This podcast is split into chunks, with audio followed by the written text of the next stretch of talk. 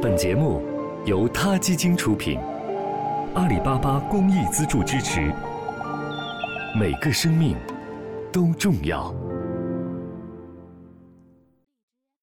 听众朋友们，大家好，我是小五，感谢您关注他 Radio。每一天的午后时分，请您和我们一起体味那些动物之趣，感悟动物之美。今天我为大家朗诵的文章来自于作家。保尔吉原野的小羊羔，在伊胡塔草原那边，今年发了水，水退了，仍在地面盈流余寸。远望过去，草原如藏着一千面小镜子，躲躲闪闪的发亮。绿草间就从镜子里伸出头来，马呢？三两成群的散步其间，马真是艺术家。白马、红马或铁青马，仿佛知道自己的颜色，穿插组合，又通点缀着道理。趁着绿草蓝天，构图饱满而和谐。这里也有湖泊，即闹耳。黑天鹅趋景而游，突然加速。伸长脖子起飞，翅膀扑啦扑啦很费力，水迹连连的脚蹼将离湖面。湖里鱼多，牧民的孩子挽着裤脚，用破筐头一捞就上来几条。他们没有网和鱼竿我姐笑他们，说这方法多笨。我暗喜，感谢老天爷仍然让蒙古人这么笨，用筐和脸盆捞鱼。我飞鱼。一只鱼之乐，这些是我女儿鲍尔金娜从老家回来后告诉我的。在我大伯家，有一只刚出生七天的小羊羔，它走路上不利索，偏喜欢跳高。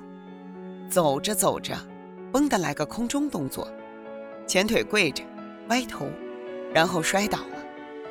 小羊羔身上洁白干净，嘴巴粉红，眼神天真温驯。有趣的是在于，他每天追随鲍尔金娜身后。他坐在矮墙上，他则站在旁边。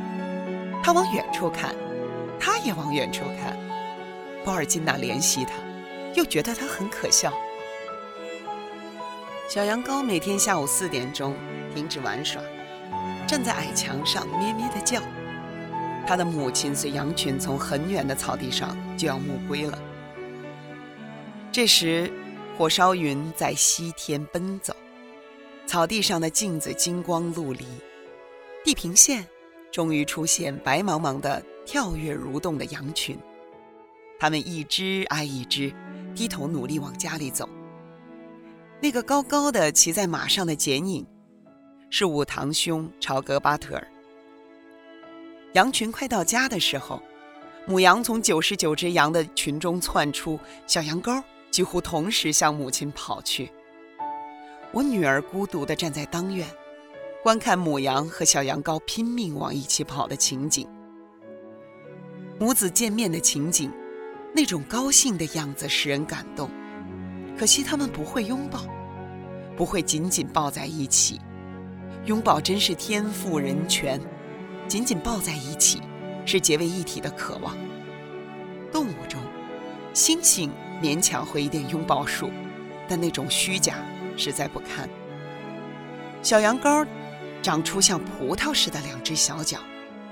那天，他在组合柜的落地镜里看到自己，以为敌人，后退几步，冲上去抵镜子，大镜子哗啦碎了，小羊羔吓得没影了。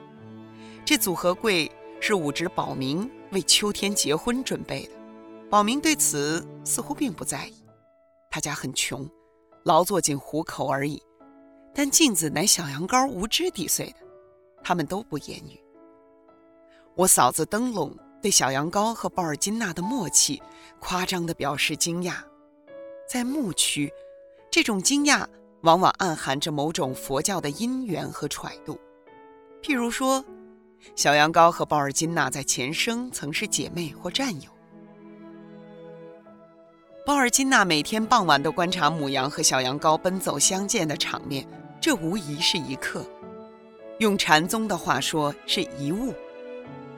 子思母或母思子是人人皆知的道理，但这道理在身外的异类中演示，特别是在苍茫的草地上演示，则是一种令人心痛的美。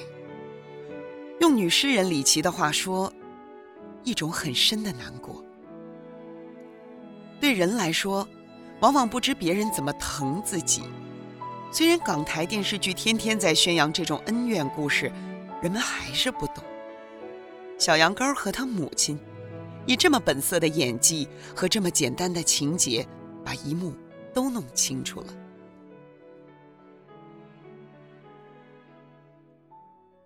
好了，今天的 radio 就到这里了，希望各位喜欢。